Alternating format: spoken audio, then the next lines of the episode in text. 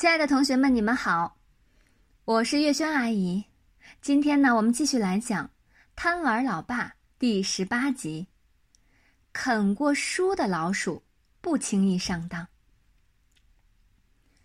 马天笑先生爱玩，但他也爱读书。他说：“对一个人来说呀，书和粮食一样重要。粮食是长身体的，书是长智慧的。”所以在马小跳的家里，除了专门吃饭的地方饭厅，专门玩耍的地方客厅，还有一个专门读书的地方书房。不知什么时候，书房里跑来了老鼠，每天晚上都要啃烂几本书。前天晚上啃烂的是马天笑先生最喜欢的《西游记》。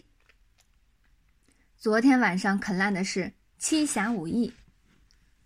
马天笑先生怎么想都想不通，厨房里有吃有喝，老鼠怎么偏偏会去书房里啃书呢？马小跳的妈妈爱一切动物，动物包括老鼠，她很理解老鼠，特别是现代老鼠。她说：“现代老鼠跟现代的人一样。”对生活质量有了更高的追求。除了偷吃来满足身体的需要，还要啃书来满足精神上的需要。马天笑先生同意马小跳的妈妈的观点，对啃书的老鼠也有了一些同情和理解。但每晚老鼠啃书的声音，嚓嚓嚓，嚓嚓嚓，吵得马天笑先生睡不着觉。马天笑先生嗜睡如命，谁不让他睡觉，他就跟谁拼命。呃，该死的老鼠！我要你们尝尝我马天笑先生的厉害。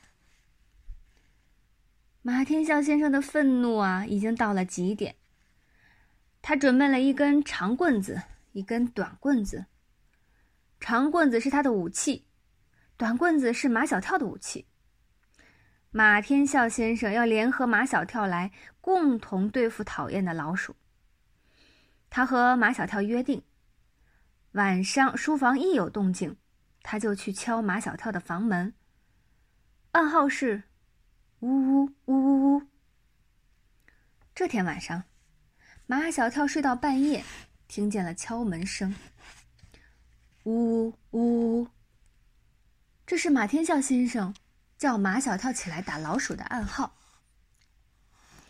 马跳马小跳和马天笑先生斗志昂扬，马天笑先生紧握着那根长棍子，马小跳紧握那根短棍子，侧身贴在书房门边。书房里的老鼠还在擦擦擦的啃书。马天笑先生在马小跳的耳边说：“他说，一二三。”他们就冲进去，打他个措手不及。一、二、三，马小跳一脚踢开房门，打呀！马天笑先生挥舞着长棍，一阵乱打；马小跳挥舞着短棍，一阵乱打。这场战斗下来，书柜上的玻璃门打碎了四扇，马天笑先生最心爱的唐三彩打。打碎了，景泰蓝花瓶打碎了，从荷兰带回来的木头水车打碎了，老鼠却一只也没打着。老鼠呢？马天笑先生四处找，吱吱吱，吱吱吱，老鼠还在书房里，不知正躲在哪个角落里笑呢。马天笑先生很沮丧，他蹲在地上，一边收拾残局。一边对马小跳发感慨：“看见没有，这种啃过书的老鼠智商是很高的。要跟他们斗，光用武力是不行的，还得用智慧。”马天笑先生发誓要用智慧战胜啃过书的老鼠。他不知从哪里弄来了一只捕鼠笼。捕鼠笼里呀有一根小钩子，连着门上的机关。小钩子上挂上吃的东西，只要老鼠跑进去吃，啪的一声，笼门会自动关上，老鼠就会被关在里面了。哈哈，马天笑先生好像已经看到了被关在笼子里的老鼠。老鼠啊，老鼠，你们的末日快到了。马天笑先生问马小跳：“在我们家里，什么东西最好吃？”马小跳说：“五香腊肠。”马天笑先生就从冰箱里拿出一根腊肠来，挂在捕鼠笼里的小钩子上。到了晚上，马天笑先生把放着腊肠的捕鼠笼放在书房里，然后和马小跳守在门外，把门虚掩着。那条门缝正对着那个鼠笼。腊肠的香味儿在书房里飘来飘去，还飘到马天笑先生的鼻子里，飘到马小跳的鼻子里。老鼠出来了，一只在前，一只在后，两只老鼠直奔腊肠。大功即将告成，马天笑先生和马小跳互相做了个 OK 的手势，又紧紧的拥抱了一起一下。